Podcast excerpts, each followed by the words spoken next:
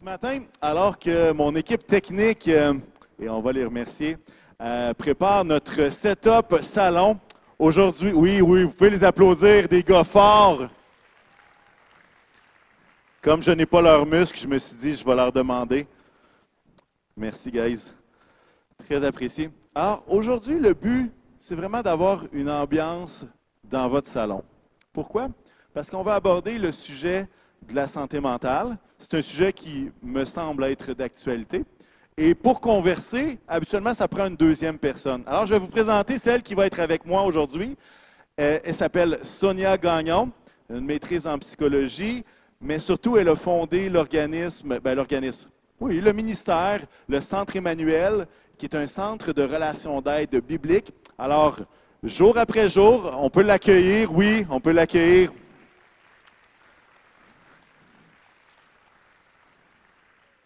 Jour après jour, elle et son équipe, elle forment des gens en relation d'aide, soutiennent des croyants qui vivent toutes sortes de choses et qui parfois, à travers tout cela, ont euh, certaines, euh, pas problématiques, mais je dirais certains défis au niveau de la santé mentale. Et, et c'est pour ça que je lui ai demandé de venir s'asseoir et on pourra s'asseoir. hein.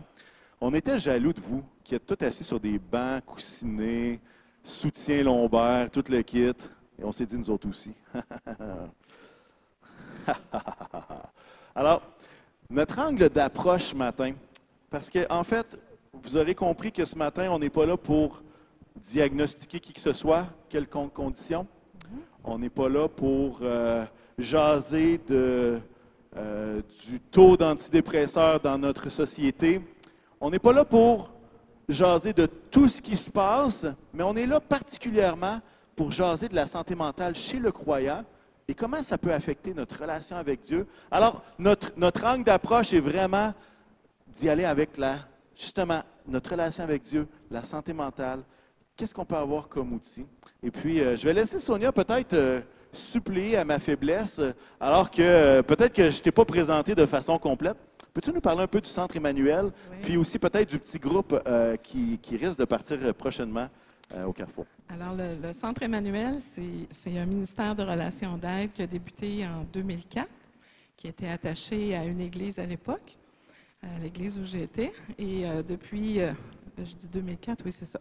Depuis 2015, on est maintenant un organisme à but non lucratif. Alors, on n'est pas vraiment attaché euh, à une église particulièrement. Alors, il y a plusieurs frères et sœurs de différentes assemblées qui viennent œuvrer comme intervenants. Puis vraiment, la motivation de mon cœur à l'époque, ce que le Seigneur mettait sur mon cœur, c'était vraiment l'idée que le corps de Christ, les uns les autres, combien on peut contribuer vraiment euh, à venir faire du bien, à venir relever, à venir euh, euh, conduire la personne vers le fait qu'elle soit rebâtie, relevée, parce que, ben, comme chrétien, on porte l'Esprit du Seigneur. Alors, pour moi, c'était une conviction que le corps de Christ euh, pouvait vraiment être utilisé puissamment pour ceux qui sont blessés, brisés. euh. Alors, c'est le but du ministère. Alors, les uns les autres. C'est vraiment ça. Puis je pense que ça, ça fit bien avec notre thématique Je bâtirai ma vie. Et l'idée, c'est vraiment de Mhm. construire notre vie autour de cette relation-là avec le Seigneur. Puis à quelque part, il nous arrive tous des hauts et des bas. Il nous arrive des situations qui sont qui viennent nous chercher jusqu'au plus profond de nous-mêmes. Puis, euh, puis c'est là qu'on a besoin de l'aide du Seigneur. Mais comme, comme Sonia, tu le dis bien, on a besoin les uns les autres aussi. L'Église a été créée pour se soutenir les uns les autres. Puis ça, c'est une grande, grande richesse. Ce matin, euh, pour compléter au niveau de, l'approche, il va y avoir une diapo qui va apparaître bientôt. Moi, j'ai mon cellulaire. Ce n'est pas mon numéro de cellulaire, inquiétez-vous pas. C'est un numéro temporaire euh, qui est là si vous avez des questions que vous aimeriez qu'on réponde. Peut-être pas, on ne pourra pas répondre à toutes les questions aujourd'hui, mais peut-être que ça va enligner euh, pour la semaine prochaine, parce que la semaine prochaine, on continue sur la même thématique de la santé mentale. Alors, n'hésitez pas par texto, vous pouvez le faire par euh, courriel, évidemment. Euh, par écrit si vous voulez. Vous avez un petit papier, une enveloppe de dîmes qui est devant vous. Vous écrivez votre question et puis vous nous la remettez à la fin de la réunion. Est-ce qu'on commence, Sonia? Bien sûr. On est préparé, mais notre objectif, c'est vraiment d'avoir une conversation ensemble et euh, on aime bien converser ensemble, justement. Je pense pas que ça va être trop difficile. Euh, on, on- on va vraiment commencer par le début. c'est quoi, selon ce que tu observes, euh, c'est quoi l'influence de la pandémie sur la santé mentale des croyants? On est dedans, là. Mhm. Qu'est-ce que tu remarques de cette, de, de cette influence de la pandémie? Bien, dans le fond, je vois deux effets. Il y, a, un effet qui est quand même positif, malgré le fait qu'on peut dire, ah, il me semble qu'il n'y a, rien du négatif, mais il y a vraiment du positif pour euh, certains frères et sœurs où le fait de ralentir le rythme, le fait d'avoir le confinement, le fait d'avoir vécu cet arrêt-là où euh, euh, on, se mettait à courir ou à, répondre à je ne sais pas trop quoi, le fait de s'arrêter, ça en a amené plusieurs à dire Les, choix que j'avais, les priorités que j'avais, c'était-tu les bonnes? Euh, et, même à l'inverse aussi, des, gens qui disent Enfin, il me semble que je me sens plus coupable de ne pas courir puis de toujours être partout. Il me semble qu'on dirait que j'ai le droit de relaxer. Euh. Alors, il y a eu cet effet-là où ah, ça fait du bien, ça fait du bien. Puis tout d'un coup, je découvre c'est quoi les vraies choses qui me font du bien, ma famille, mes relations. Euh. Mais par le fait même, bien, beaucoup de souffrance parce que pour ceux qui ne pouvaient pas être en relation, euh, là, on a vu des frères, des sœurs qui, de par l'isolement, bien, on a vu l'anxiété augmenter, euh, les symptômes dépressifs augmenter, euh, tout d'un coup de se retrouver devant des inconnus financiers, la suradaptation de certains corps de métier qu'il fallait qu'ils en fassent deux, trois, quatre fois plus, en train de changer tout le temps d'être toujours être en suradaptation comme ça, ben oui, ça a amené vraiment des, beaucoup d'anxiété puis beaucoup de dépression. Puis, euh, autant, oui, ça met du positif, mais, mais quand on met tout ça dans l'équation, au final, est-ce que ça a amené plus de positif ou plus de négatif, à ton avis? Une bonne question. oui, je dirais selon les personnes. J'aurais de la difficulté à trancher euh, quelque chose de vraiment drastique. De façon majoritaire, ça a été plus négatif mais je ne dirais pas que ça a été 100% négatif. Ouais. Puis, à quelque part, notre santé mentale influence un peu toutes les sphères de notre vie. Mm. Puis ça, on, on, le découvre, que ce soit au travail, que ce soit dans la famille. Euh, puis là, je pense aux familles qui ont eu les enfants en école à la maison via Zoom. Et là, je dis ça, puis tout d'un coup, le oups, ils se sentent pas bien. Euh, mais ça influence aussi notre santé spirituelle. Puis à quelque part, euh, alors que tu as plusieurs rencontres avec des gens, euh, des, des, croyants, c'était quoi l'influence de la pandémie sur la vie spirituelle des croyants?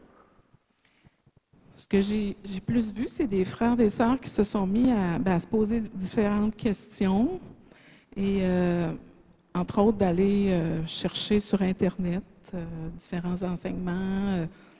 puis, moi, ce que j'ai vu majoritairement, c'est de la confusion se mettre à apparaître parce que ben là, j'écoutais une chose, j'écoutais une autre chose. Puis, du fait que je, côtoie des frères, des sœurs, de finir par entendre plus souvent, euh, ben dans le fond, la parole, on peut l'interpréter un peu n'importe comment, parce que j'entends plein de choses. Alors, il y a une grosse majeure qui est ressortie dans ceux que, que, je pouvais accompagner. C'était vraiment la confusion. C'était euh, assez, assez important. La méfiance. Euh, la, se, mettre, à vouloir essayer de comprendre c'est quoi la volonté de Dieu dans tout ça. Alors, on cherche, on cherche, on cherche. Fait que une anxiété qui pouvait aussi venir de là. Seigneur, c'est quoi je devrais comprendre? Y a-t-il quelque chose que tu veux me dire là-dedans? Faut que je le trouve à tout prix. Euh, ça, j'ai vu ça aussi. Puis il y en a d'autres, ben non, qui se sont rapprochés du Seigneur, puis de dire, ah, wow, Seigneur, tu t'en viens, là. Tu l'as dit, là, que ces choses-là allaient arriver. Fait qu'il y en a d'autres qui l'ont vécu euh, avec plus de, je dirais pas de joie là, à tous les niveaux quand même, mais d'être capable de dire, hum, le Seigneur en avait parlé, que ça arriverait. Puis euh, au-delà de la confusion, euh, qu'est-ce que tu as observé au niveau peut-être de la vie de prière, de, euh, de, la lecture de la parole, tu sais, ces choses-là? Euh, une des choses qui était, ben, pour moi comme pasteur déchirante, c'est qu'à quelque part, on était sur une vidéo. Puis bien que euh, j'essaie toujours de montrer mon bon côté, mon, mon, plus beau côté de visage à la caméra, euh, c'est pas la même chose que le contact les uns les autres. Puis à quelque part, il y a des fois que, euh, je veux dire, on, on, est là, puis on, on le voit que quelqu'un file pas, puis on, sait, on est capable de, de, juste lui poser des questions, ou juste dire, hey, je peux-tu prier pour toi, ou tu sais, le Seigneur agissait de cette façon-là. Puis là, tout d'un coup, pouf, il n'y a plus rien de ça qui est possible. La seule chose qui est possible, c'est d'écrire sur un, un, un fil de conversation sur Facebook ou sur YouTube. Hey, comment ça va tout le monde, tu sais? Mhm. Puis là, c'est comme si on dépersonnalisait. Puis à quelque part, c'était correct, c'était les outils qu'on avait, Mhm. mais, mais j'ai l'impression, même pour moi, c'était difficile parce qu'on on perdait ce contact-là.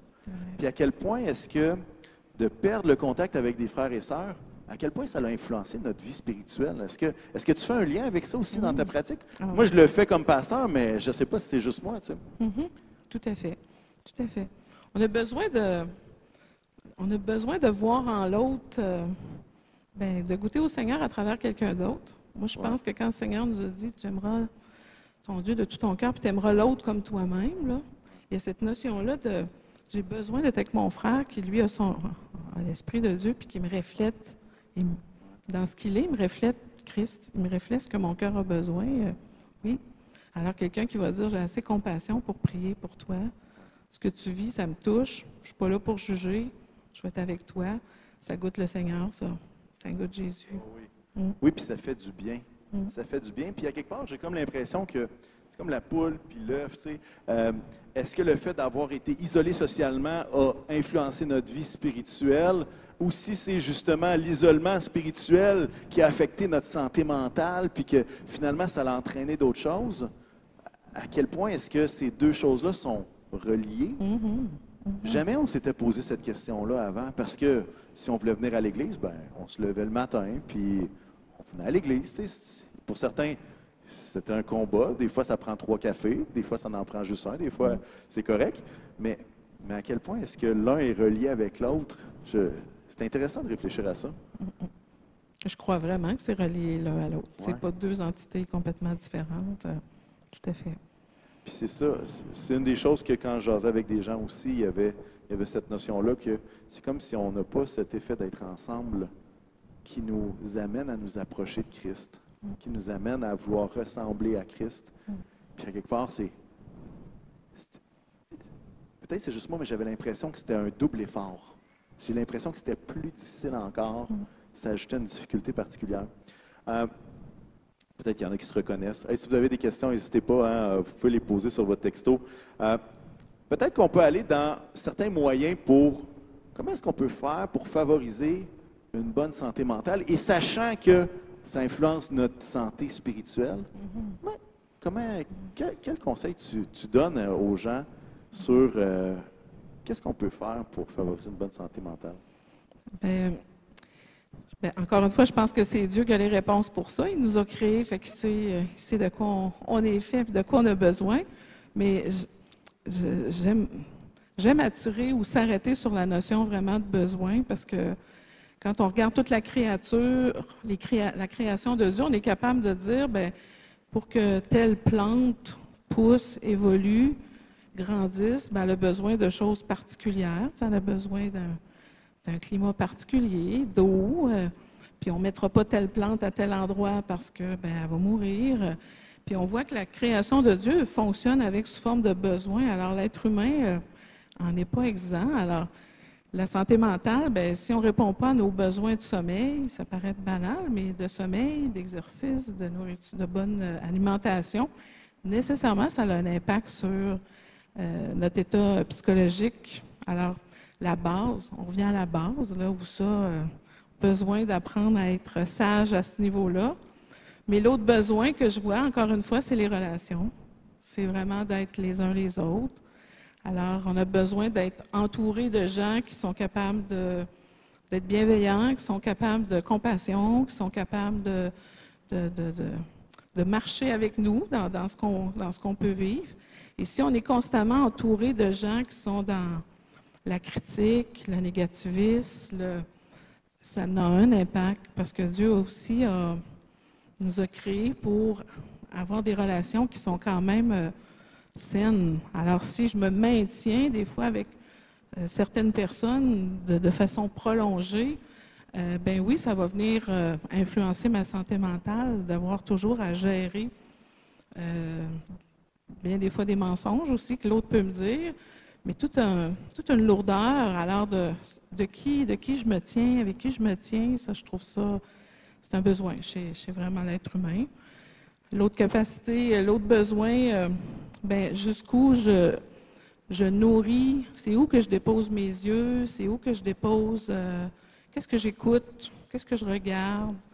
Si je veux nourrir la vérité, parce que le Seigneur nous a dit que c'est la vérité qui nous libère, fait que, ben, où cette vérité-là, elle existe, elle est en Christ, mais de quelle façon je m'en nourris? Alors, si je m'en nourris euh, de Christ, de mes temps avec le Seigneur, de sa parole, mais que trois quarts du temps, euh, là où je vais aller me nourrir, c'est dans des choses euh, qui, sont du monde, qui n'honorent pas le Seigneur, bien oui, ça a un impact aussi sur ma, santé mentale.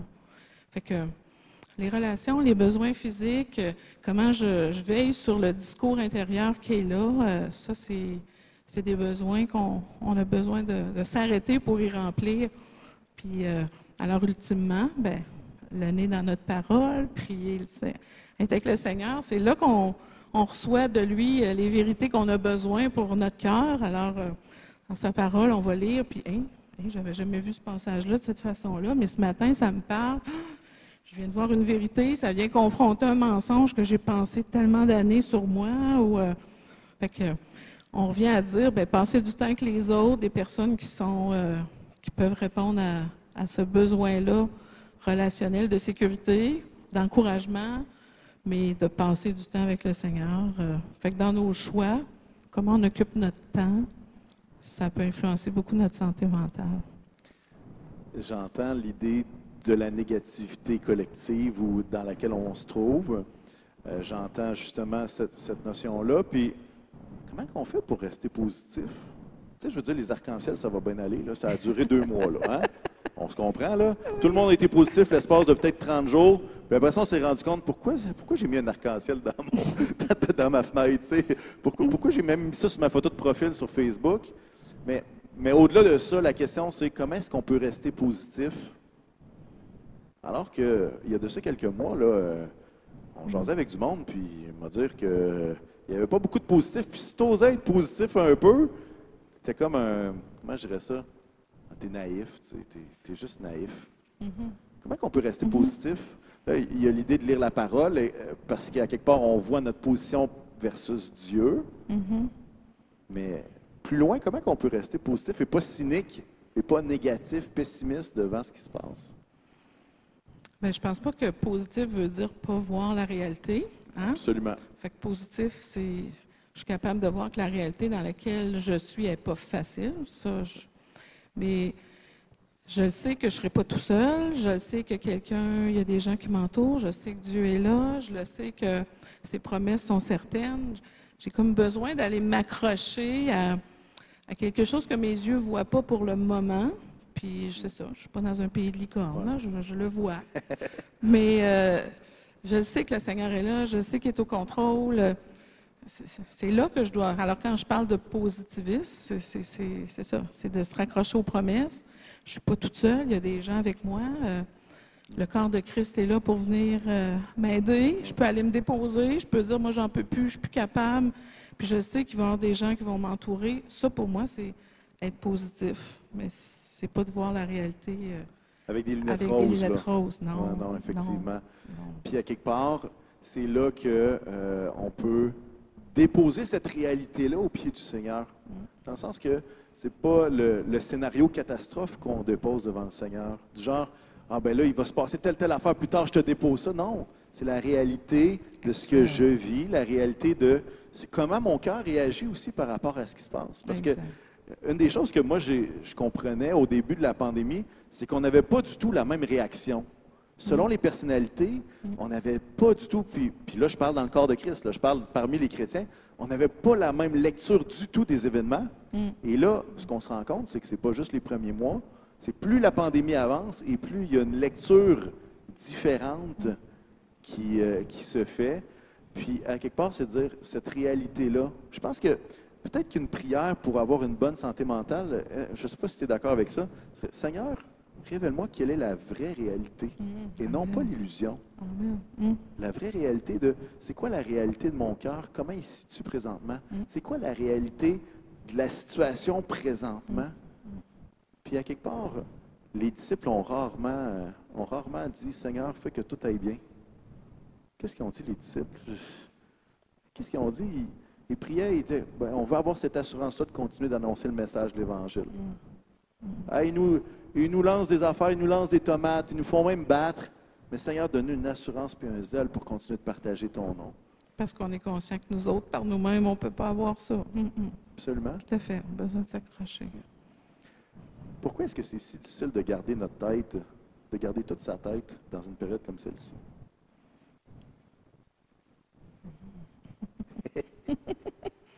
Peux-tu ouais, tu peux-tu définir plus garder sa tête? euh, Qu'est-ce que ça veut dire garder sa tête? De garder un équilibre mental, Oui, euh, OK. euh, garder sa tête. euh, Oui. Ouais. Ben, je reviendrai encore avec la notion de jusqu'où euh, je suis consciente des besoins auxquels je dois répondre. là. Alors, je reviens encore à est-ce que c'est important pour moi de veiller sur la base, encore une fois, le sommeil, l'alimentation, les relations, ça c'est. Mais par la suite, est-ce que je fais l'exercice justement de m'exposer au Seigneur pour que les mensonges soient parce que c'est là que ça commence à glisser. C'est quand on est pris avec des faux raisonnements, des mensonges sur nous, sur Dieu, sur les autres. Ça, quand ça commence à s'installer, puis c'est un peu ça les troubles anxieux, quand on est pris dans un trouble anxieux ou un trouble dépressif, notre façon de lire les circonstances deviennent de plus en plus distorsionnées. Et puis c'est fatigant, quelqu'un qui vient à côté de nous nous dirait Hey, c'est pas ça que Dieu dit, ou euh, Ah, c'est fatigant, parce que je le sais que dans ma tête, c'est c'est une lutte, c'est une lutte. Fait que je dirais, euh, c'est de quoi on se nourrit? De quoi on se nourrit en termes de raisonnement, de pensée? Puis, Ça, c'est- je, vais, je vais te poser la question parce que là, tu parles de mensonges, d'illusions. Quel genre de mensonge? Parce que quand on ne sait pas, quand on ne sait pas ce que, que c'est un mensonge, ça fait partie, ça nous colle à la peau. Mhm. Quel genre de mensonge que, ou d'illusion, comme tu le. Peux-tu nous donner des exemples juste pour qu'on puisse saisir qu'est-ce que la pandémie a pu installer ou faire glisser comme mensonge? Mais du fait que plusieurs de nous ont eu à vivre des, quand même des, des conséquences importantes, là, le travail ou peu importe, il y a eu plusieurs euh, belles idées que Dieu, euh, Dieu m'a abandonné. Je dois avoir, euh, je dois avoir fait un péché euh, tellement grand que Dieu est en train de, me punir. Ça, je vais l'entendre. euh, de remettre tout en question, le fait que vraiment Dieu est impliqué dans ma vie, qu'il voit vraiment ma réalité. Non, il voit ce qui se passe dans la vie des autres, mais moi, il m'a, moi, il m'a oublié. Puis j'ai beau crier, je veux qu'il me sorte de cet état-là dans lequel je suis, que ce soit l'anxiété, la dépression, puis il ne se passe rien.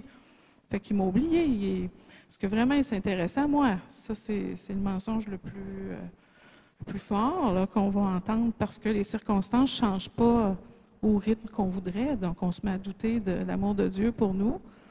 Puis l'autre mensonge que je vais plus souvent entendre, c'est cette idée-là de je devrais me présenter à Dieu, mais avec un peu de travail déjà fait sur moi.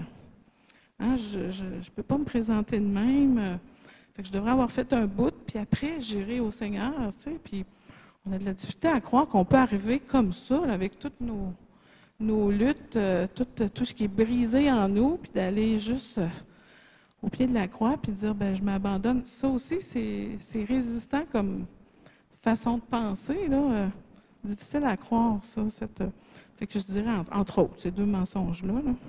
Fait qu'il y a l'idée de notre identité, puis il y a l'aspect de la grâce de Dieu. Alors que la bénédiction, euh, elle est déjà là, dans le sens que la grâce de Dieu est déjà présente. Et ce n'est pas la qualité de nos efforts qui nous permettent de s'approcher de Dieu, mais c'est vraiment l'œuvre à la croix. C'est vraiment l'œuvre à la croix.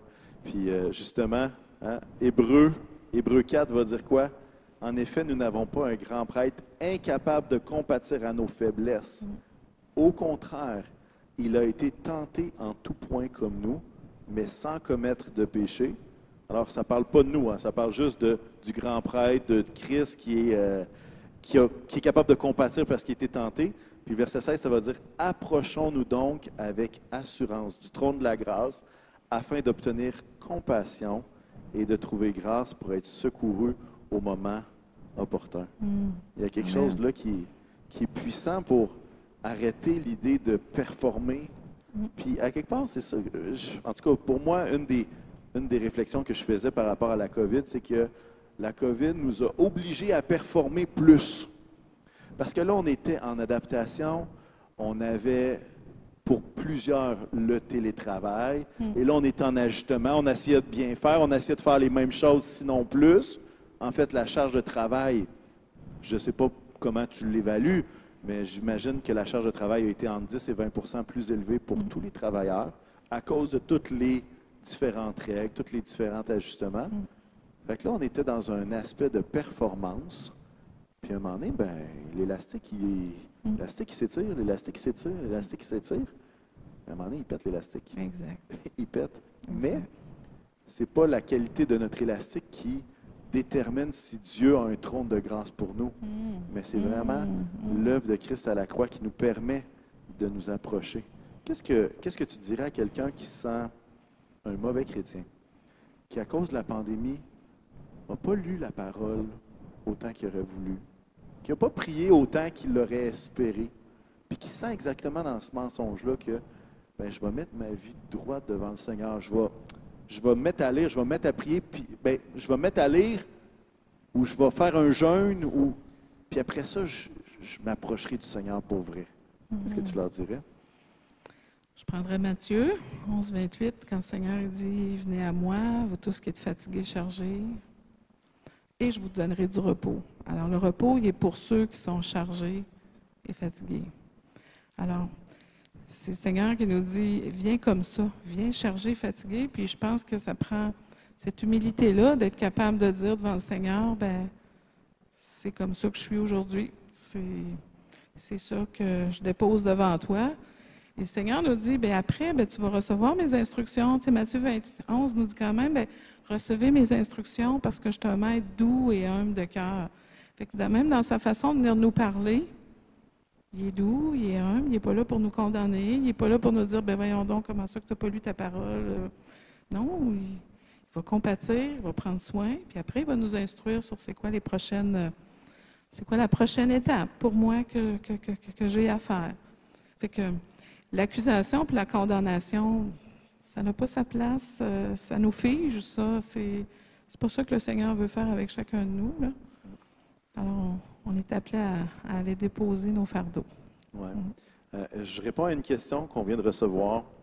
Euh, on répond quoi à des gens qui disent qu'un chrétien n'est pas supposé être anxieux ou en dépression parce qu'il est chrétien ou parce qu'il suit Jésus? Hmm. Même à partir de ce verset-là, je pense qu'il y a déjà une petite réponse. Oui, oui, en effet. Ben, j'aime euh, regarder les disciples qui étaient avec Jésus dans la barque quand la, la tempête montait, puis que lui, il dormait dans le fond de la barque. Puis les disciples ont dit, ben voyons, tu t'inquiètes pas que, qu'on est en train de périr? Ça ne te dérange pas que ça, ça serait supposé de te déranger, l'état dans lequel on, On est? coule! C'est ça. On coule pour vrai! Mais, puis il est, avec, il est avec Jésus, là. Il est avec, humainement parlant, physiquement parlant, sont là, puis ils ont quand même douté, dire, mais c'est quoi qui se passe? Alors, je crois plus qu'à travers l'anxiété et la dépression, euh, euh, la notion de dire, ben, ça nous amène à, devoir s'arrêter pour dire, OK, Seigneur, qu'est-ce que tu veux m'enseigner? Qu'est-ce que, qu'est-ce que je connais pas encore de toi? Qu'est-ce que... C'est ça. Je, je crois pas, euh, humainement parlant, on le sait qu'on est soumis à tellement de stresseurs, on est soumis à tellement de mensonges. Mais je pense que la journée qu'on tombe, c'est là l'endroit où on peut dire OK, Seigneur, prends soin, puis maintenant enseigne-moi. C'est quoi les choses que j'ai pas compris?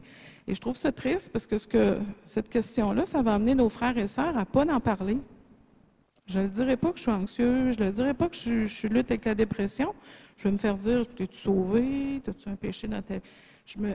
Fait que non. euh, Alors, ça isole les frères et sœurs dans une, une bulle qui fait que ben, ils peuvent pas recevoir la compassion de, de- Christ, l'écoute, la- la- l'accueil, pour après tranquillement démêler. Ben, c'est quoi qui s'est passé? C'est quoi qui s'est passé dans ta vie? Puis que maintenant, que le Seigneur veut t'enseigner, il veut te montrer, il veut euh, t'apprendre à, à répondre différemment à certains besoins. Alors, À changer le discours intérieur, à renouveler nos pensées, à, par le Exact. renouvellement de l'intelligence. C'est tellement, c'est une opportunité, mais en même temps, ça fait mal. Euh, Oui. J'imagine Pierre euh, qui a renié Jésus trois fois et qui se retrouve dans sa chambre. Nous, on connaît l'histoire après, mais je devine qu'il était dans un état de tristesse profond. Mm. profond parce qu'il était le premier à vouloir Hey, moi, je vais y aller, moi. Vais y aller mourir avec toi. Puis finalement, c'est le premier qui le renie. Exact. Euh, on pense à, à Job, qui a vécu toutes sortes d'émotions. On pense à Élie, qui redescend de la montagne après un gros rush d'adrénaline, puis qui est en profonde dépression. Il faut qu'il y ait des oiseaux qui aillent le nourrir parce qu'il n'a même pas la force. tu sais. Euh, puis à quelque part, dans toutes ces histoires-là, Pierre, ben, c'est Christ qui va le relever en lui faisant ce, discours-là, m'aimes-tu? Mhm. Là, tu te dis, ben, pourtant, ça me semble l'accusateur, mais non, parce que Jésus lui rappelle sa mission. Eh, M'aimes-tu? Ben oui, je t'aime. Ben, va pas être mes brebis. Occupe-toi de ma gang. Mm. M'aimes-tu? Ben, tu sais que je t'aime, tu sais. Mm. OK, vas-y. Puis il va lui poser trois fois la question, mais il est en train de restaurer la mission, il est en train de restaurer l'état mental, le discours intérieur de Pierre qui s'est dit comment je pourrais servir le Seigneur? Si je le renie Mm. Puis à quelque part, c'est un peu la question que chacun d'entre nous on a. Comment est-ce que je pourrais continuer de servir Christ si, à travers la pandémie, j'ai tellement négligé de choses? Exact. Comment je pourrais continuer d'avoir ce- cette conviction-là d'être croyant alors que peut-être que je ne l'ai pas renié, puis que c'est écrit dans un livre, puis qu'on a vu des films avec quelqu'un qui pleure. Mais peut-être que dans mon cœur, j'ai l'impression de l'avoir tassé. Mm. Mais cette question-là, je pense, m'aimes-tu? Elle peut venir dans nos temps de prière. Oui, exact. Puis à quelque part, la question est importante, mais ce que Jésus dit après l'est tout autant. Continue. tu sais, euh, Mm. puis, euh, non, c'est ça. Puis, les mensonges en bien. Puis, tantôt, quand tu parlais de Matthieu 11, tu disais, tu sais, euh, apportez-moi vos fardeaux. Tu sais, puis moi, je vais vous donner mon fardeau qui, qui est léger. Qui est léger. En fait, ce contexte-là, puis là, je vais y aller avec une petite partie pastorale, là, ce contexte-là, c'était les religieux. Les religieux de l'époque qui donnaient des règlements puis des règles qui étaient tellement lourdes, qui étaient chargées d'un fardeau. Puis Jésus dit, hey, mettez ce fardeau-là, donnez-moi-le. Puis moi, je vais vous donner des instructions, je vais vous donner quelque chose de beaucoup plus simple. Mm. Puis là, je me mets dans notre pandémie, puis je me dis, à quel point est-ce que le système, la société, met un fardeau tellement pesant sur les gens? Puis Jésus dit la même chose. Tout à fait. Il dit, venez à moi. Ce fardeau-là, il n'est pas trop lourd pour moi. Puis j'aime, quand tu parlais, je vous donnerai mes instructions. J'aime le Seigneur qui, qui nous met un pas après l'autre. Mm, mm. Tu sais, qui ne dit pas, OK, voici, tu dois être parfait maintenant. C'est pas ça l'instruction. L'instruction, c'est viens et suis-moi. Mm. Quel autre exemple de, de la parole que, qui t'aide à, comment je dirais ça, à, lire ce qui se passe présentement? Tu sais, peut-être à travers les disciples ou euh, qu'est- qu'est-ce que Jésus faisait pour aider ses disciples? Ben, il insistait. euh, moi, j'étais frappée de, de, voir qu'il insistait des fois pour renvoyer la foule et dire à ses disciples, là, c'est assez, tu te reposes. Euh, il enseigne à la foule, puis il regarde, puis il dit, je ne peux pas les renvoyer comme ça, ils n'ont pas mangé.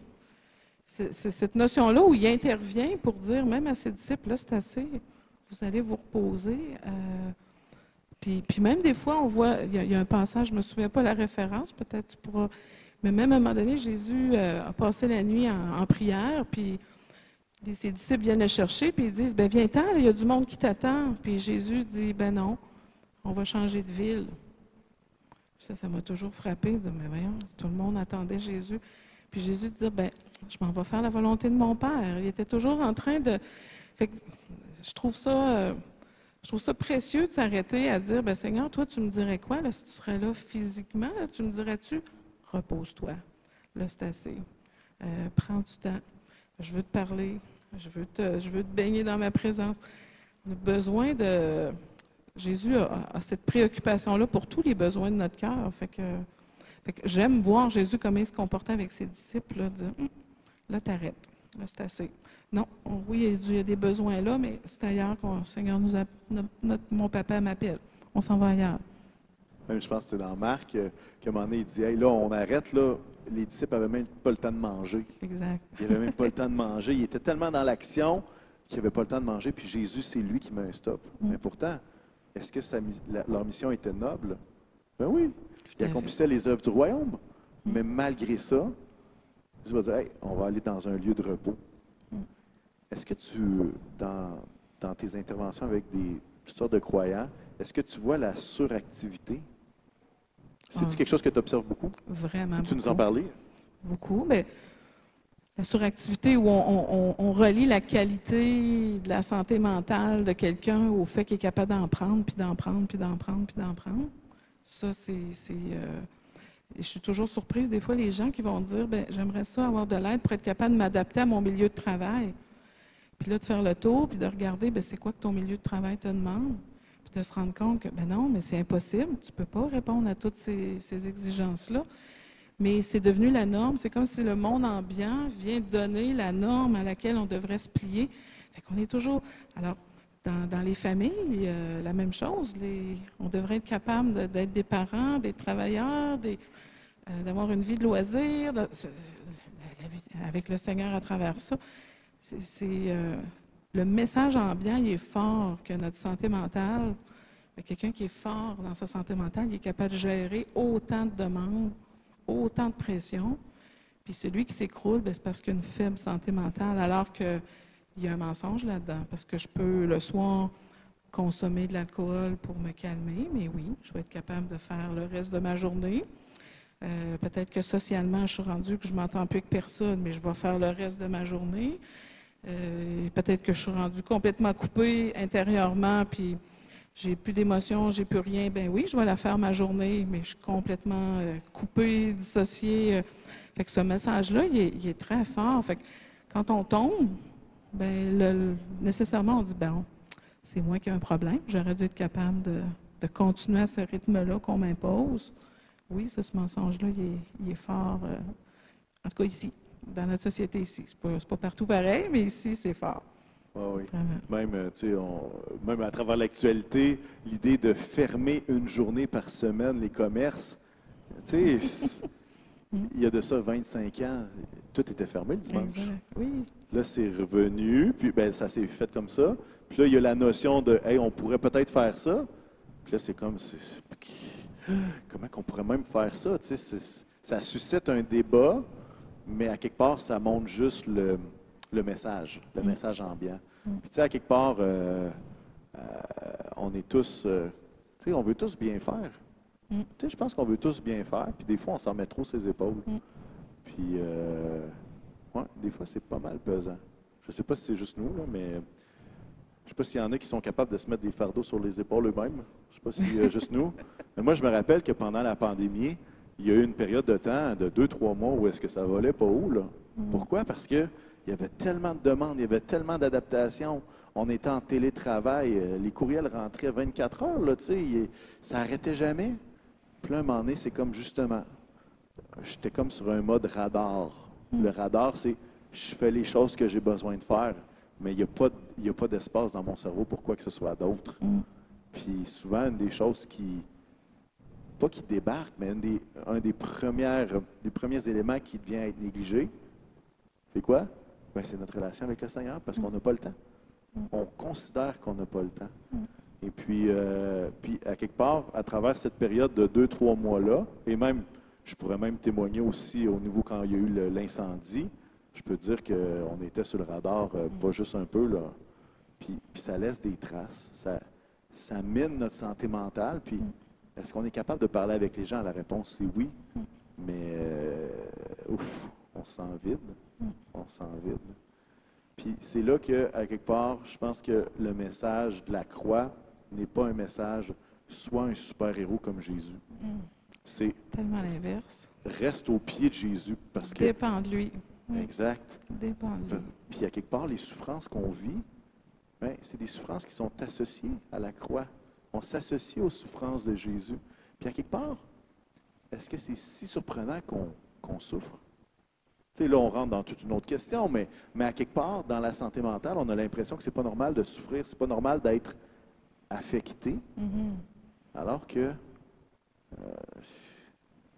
Ben alors qu'on on vit dans un monde qui ne qui, qui, qui, qui- suit pas le Seigneur, on a notre chair, on a l'ennemi, on, on est bombardé constamment là, dans nos raisonnements, dans notre. euh, alors, il ne faut pas être surpris là, qu'à un moment donné, oups, on tombe au combat, mais avec le Seigneur, c'est de dire ben, c'est correct de tomber, maintenant on se relève, puis on avance un pas à la fois. C'est Ouais.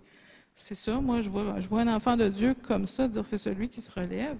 Autant de fois que j'aurai tombé, autant de fois je vais me relever, puis je marche avec, euh, avec mon Seigneur, mon Sauveur. Euh, exact.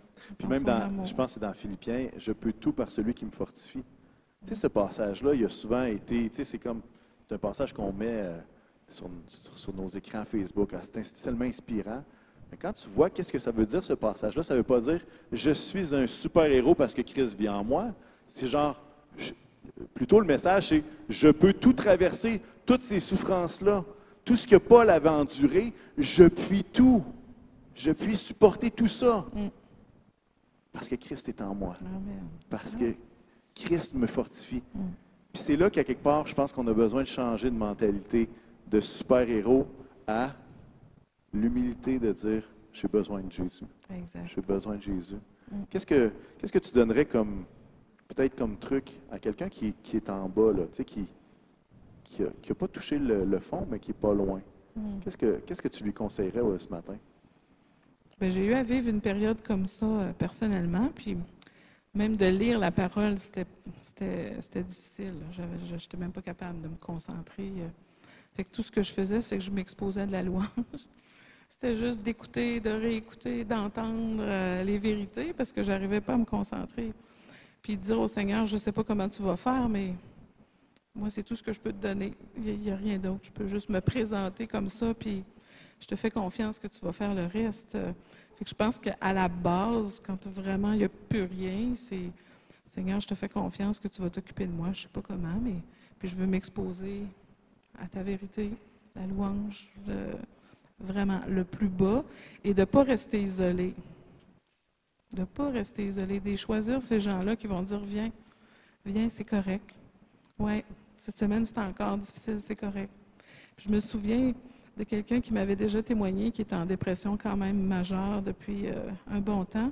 Puis il y avait un frère ou une sœur qui, à tous les dimanches, parce qu'il ne sortait pas, à tous les dimanches, allait chez, euh, chez lui. Puis il s'assoyait à côté. Puis ce frère-là, qui était, qui était en dépression, disait Je voulais rien savoir d'avoir de la visite, je voulais rien savoir, fait que je vais y faire payer à l'autre de venir. Euh. Puis la personne a persévéré un an. à s'assoyer à côté, elle disait rien, parce que l'autre, il ne voulait pas parler. Mais tranquillement, il a commencé à y parler. Tranquillement, il a commencé à y parler, puis il a sorti de. de là, je ne suis pas en train de dire que c'est ça qu'il faut faire avec tout le monde, mais cette notion-là, cette notion-là de dire quelqu'un qui persévère à côté de quelqu'un qui est anxieux, puis qui, je vais prier pour toi, je vais prier pour toi.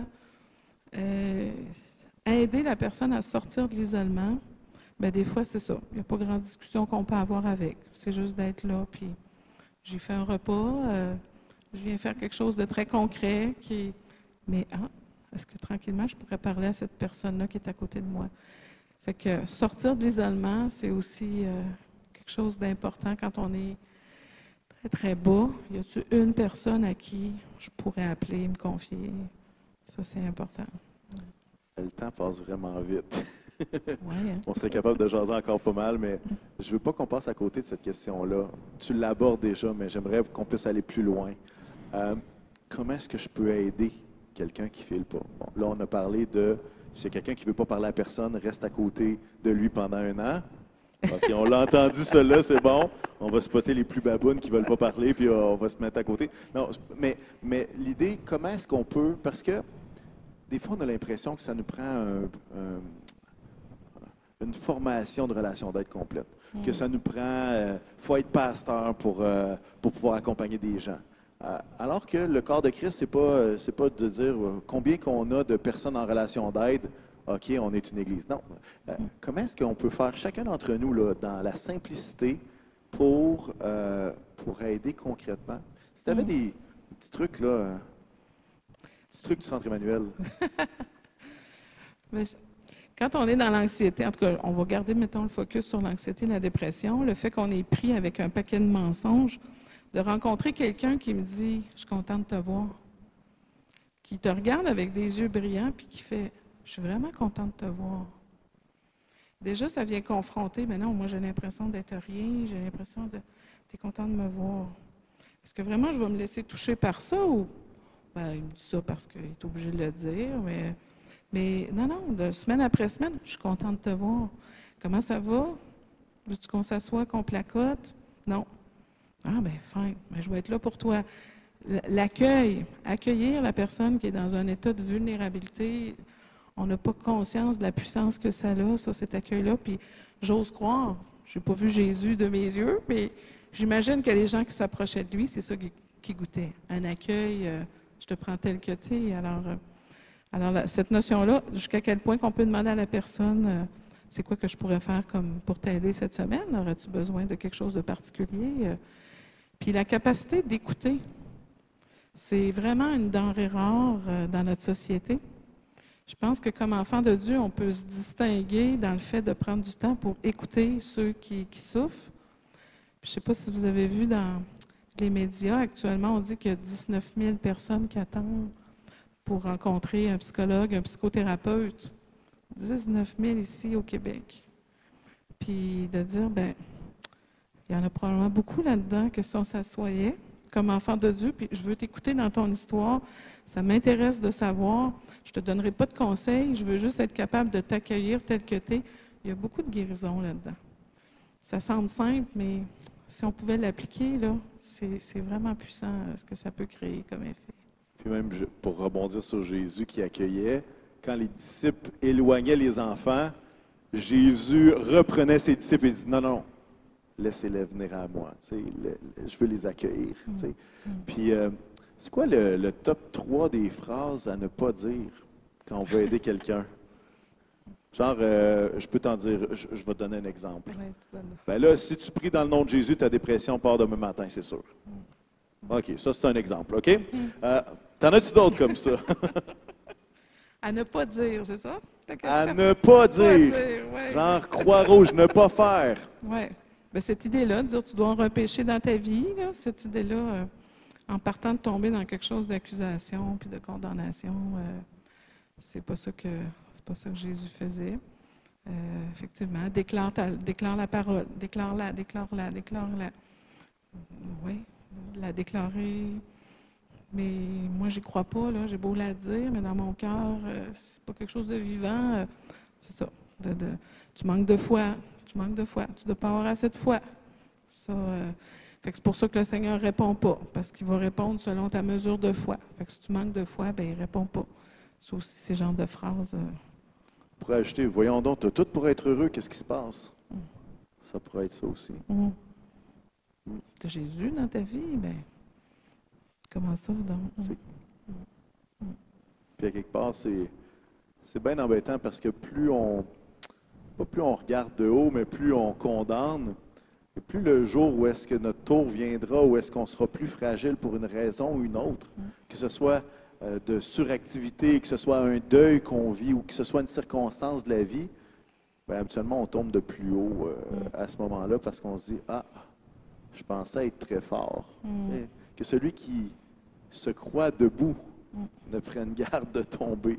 Parce que la chair est faible. Et c'est d'ailleurs une des choses qu'on regarde quand on, pour ceux qui, sont intervenants au centre, on s'appuie là-dessus, de dire, ben, quand je m'envoie aider quelqu'un, il faut que j'ai toujours dans mon esprit que ça pourrait être moi. Ça pourrait être moi qui est là. Alors, si je suis convaincue que moi, je ne pourrais jamais être là, tu n'es pas la bonne personne pour venir aider. Tu vois l'autre en disant, ça se pourrait que toi aussi. Puis on regarde euh, ce passage-là. Puis quand le Seigneur nous dit ici, ben, examine ta poutre, Examine ta poutre hein, euh, pour savoir comment aller aider ton frère qui a une paille, dans Matthieu 7. Bien, ça aussi, est-ce que j'ai une conscience de mes propres luttes, de mes propres défis? C'est où que je m'accroche au Seigneur de façon serrée? Parce que si je le lâche, euh, ben, c'est peut-être moi qui, qui, là, qui va être appelé à aider un frère, une soeur, parce que ma poutre, là, je suis capable de dire j'en ai une. Puis j'ai besoin que le Seigneur m'aide à, voir ça selon la vérité, telle, telle situation, parce que sinon, ça va biaiser ma façon d'aider l'autre. Euh. Mm. Fait que notre poutre, notre paille. Examinons-nous nous-mêmes avant de, jeter des pierres. Hein. Mm. Est-ce qu'on peut prier ensemble? Euh, on aurait pu continuer de jaser encore 45 minutes sans problème. Juste quand on se préparait, on faisait juste jaser, puis on se disait comment, qu'on va, comment est-ce qu'on va être capable de limiter notre discussion faut qu'on mette un terme quand même. Euh, mais j'aimerais ça qu'on puisse prier parce que cette fragilité-là, on la sent dans notre société. Puis à quelque part, on la sent aussi dans notre communauté de foi. On le sent que c'est fragile. Puis à quelque part, ce n'est pas, euh, pas un reproche de dire, voyons donc, l'Église devrait être tellement forte. On a dû pas faire quelque chose comme il faut pour avoir un état de fragilité. Non, on est dans un contexte fragile. Je me rappelle même dans les Écritures, avant de recevoir le Saint-Esprit à la Pentecôte, les disciples qui avaient vu la résurrection se cachaient, ils étaient dans la peur. Et puis Jésus, là, ben, ils ont comme cette... Il faut que vous soyez ensemble puis que vous priez ensemble. Mais ils étaient dans un état de crainte, ils se cachaient. Il y avait un contexte dans lequel, qui n'était pas dépendant d'eux, mais qui était dépendant du contexte qui faisait en sorte qu'il y avait une fragilité là. Et Jésus va répondre au-delà de ce qu'ils espéraient, parce qu'il va leur donner une assurance qu'ils n'avaient clairement pas. Mais le contexte dans lequel ils étaient faisait en sorte que cette fragilité-là, elle était là. Puis j'aimerais ça qu'on puisse prier pour nous, non pas comme on a manqué la shot parce que on non, de juste de dire on est dans un contexte fragile, puis on a besoin de prier les uns pour les autres. On a besoin d'être là les uns pour les autres. On a besoin de s'accrocher à Christ qui est là pour nous. Est-ce que tu pourrais nous conduire en prière?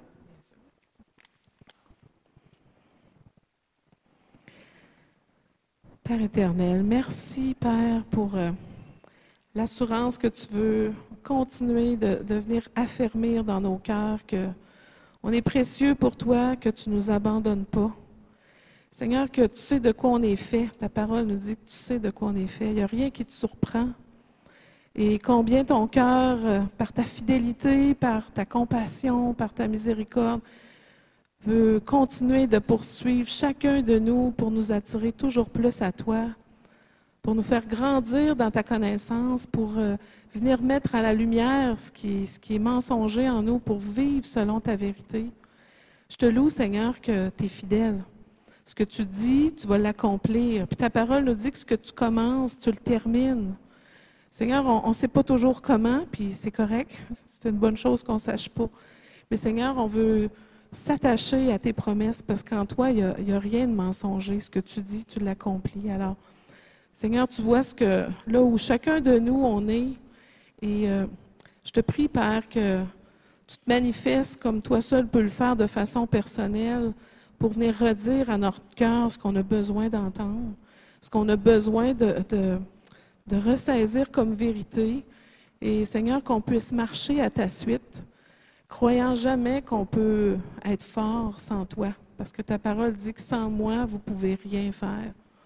Alors merci pour les endroits que tu montes dans nos vies où on s'est détaché de toi, Seigneur. On a cru que par nous-mêmes, on pouvait. Et Seigneur, merci de ne pas nous laisser là, de nous ramener à toi et de nous apprendre à dépendre de toi en toutes choses. Alors, je te prie de bénir mes frères, mes sœurs, Seigneur, et que tu puisses être le sujet de, nos louanges où on va pouvoir proclamer de quelle façon tu es venu toucher nos cœurs, Seigneur, et de quelle façon euh, tu es venu nous relever, tu es venu nous affermir pour qu'on devienne de plus en plus semblable à toi. Alors, merci, Père, merci. C'est dans le nom de Jésus que j'ai prié. Amen.